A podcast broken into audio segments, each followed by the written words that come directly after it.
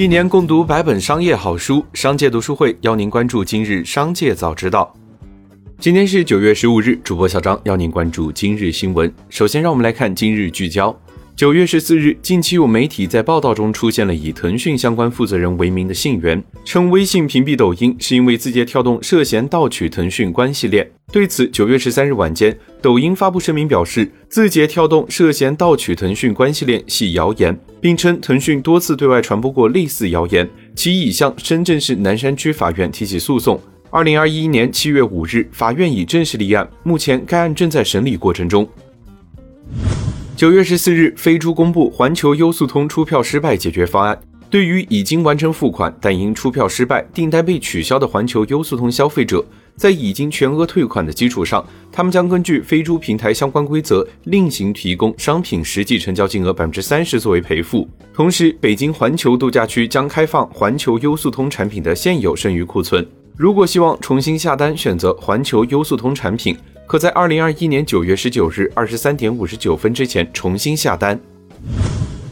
接着，让我们来关注企业动态。九月十二日，中国科大新创校友基金会发文称，墨比嗨客 CEO 刘端阳冒充少年班九八级校友多年，并涉嫌清华大学硕士、斯坦福大学博士学历造假。该机构已向苏州科技局、苏州工业园区等通报造假历史。目前，刘端阳尚未公开回应。九月十四日，日本电子传感器制造商基恩士创始人龙崎武光超过优衣库老板刘景正，以三百八十二亿美元身价成为日本首富。刘景正目前身价三百五十五亿美元，今年少了九十七亿美元。由于日本政府采取疫情管控措施，优衣库在日本销售表现不佳。近日，施华蔻关联公司汉高股份有限公司再次因染发剂问题被处罚，处罚是由为生产未取得批准文号的特殊用途化妆品，处罚结果为罚款约五十四万元，没收违法所得约十三点五万元，处罚单位为上海市浦东新区市场监督管理局。值得一提的是，该公司因相同事由已被上海市浦东新区市场监督管理局处罚六次，被罚款总额累计超过二百五十九万元。此前，施华蔻就抽检事宜回应称，已下架相关批次产品。九月十四日，阿里社区电商品牌升级淘菜菜发布会上宣布，将发挥淘菜菜云菜场、零售通、云便利店功能，协同菜鸟驿站、饿了么等业务，打造更具科技感和社区温度的小店。首家淘菜菜小店在长沙望龙新城小区开张，六十平米的小店分出了七个功能区：淘菜菜自提点、果蔬区、百货店。直播间、充值站、快递站，还有公益角。九月起，古巴的小米手机用户发现他们的手机突然被锁，无法使用。这种情况还出现在伊朗、叙利亚、朝鲜等国家和地区。对此，小米方面十三日回应称，经短时锁机后，目前上述国家和地区的小米手机已全部解锁。东方优播 CEO 朱宇发布朋友圈称，双减政策下，优播已经决定全面关闭 K 幺二业务。他本人将前往山区支教一至两年。他称，公司已全面启动学员退费和员工裁退补偿工作，预计将在十月之前完成退费和裁员工作。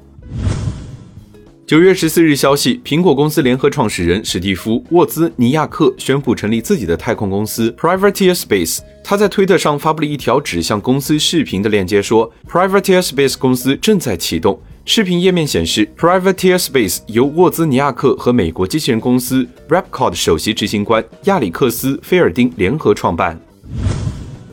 接下来，让我们来关注产业纵深。奢侈品专家耀客集团 CEO 周婷表示，真正的奢侈品品牌不会选择明星代言人，他们更需要建立自身的品牌价值。往往是一些快时尚的品牌需要明星带流量。同时，由于很多明星因为各种原因出现负面新闻。这让奢侈品品牌更加谨慎。八月份，我国经济持续稳定恢复，全社会用电量持续增长，达到七千六百零七亿千瓦时，同比增长百分之三点六，两年平均增长百分之六。分产业看，第一产业用电量一百零七亿千瓦时，同比增长百分之十三点七；第二产业用电量四千八百五十一亿千瓦时，同比增长百分之零点六。第三产业用电量一千四百亿千瓦时，同比增长百分之六点二；城乡居民生活用电量一千二百四十九亿千瓦时，同比增长百分之十二点五。近期各地楼市调控政策不断加码，监测数据显示，八月份上海二手房成交一点八万套，环比下跌百分之二十四，同比下跌百分之四十，已经低于年内平均水平。二手房新增挂牌量也有所降低。此外，八月份上海二手房成交均价也出现了今年以来的首次下降，环比下降百分之八，同比下降百分之五。市场人士认为，当前房地产市场流动性逐渐减弱，降温信号明显。截至二零二零年底，基本养老保险基金资产总额为一万三千九百五十点八五亿元。二零二零年基本养老保险基金权益投资收益额为一千一百三十五点七七亿元，投资收益率达到百分之十点九五。此外，自二零一六年十二月受托运营以来，基本养老保险基金年均投资收益率为百分之六点八九。国家组织人工关节集中带量采购中选率百分之九十二。平均降价百分之八十二，其中共有四十八家企业参与本次集采，四十四家中选，中选率百分之九十二。拟中选髋关节平均价格从三点五万元下降至七千元左右，膝关节平均价格从三点二万元下降至五千元左右，平均降价百分之八十二。内外资企业均有产品拟中选，包括医疗机构常用产品。以上就是今天商界早知道的全部内容，感谢收听，明日再会。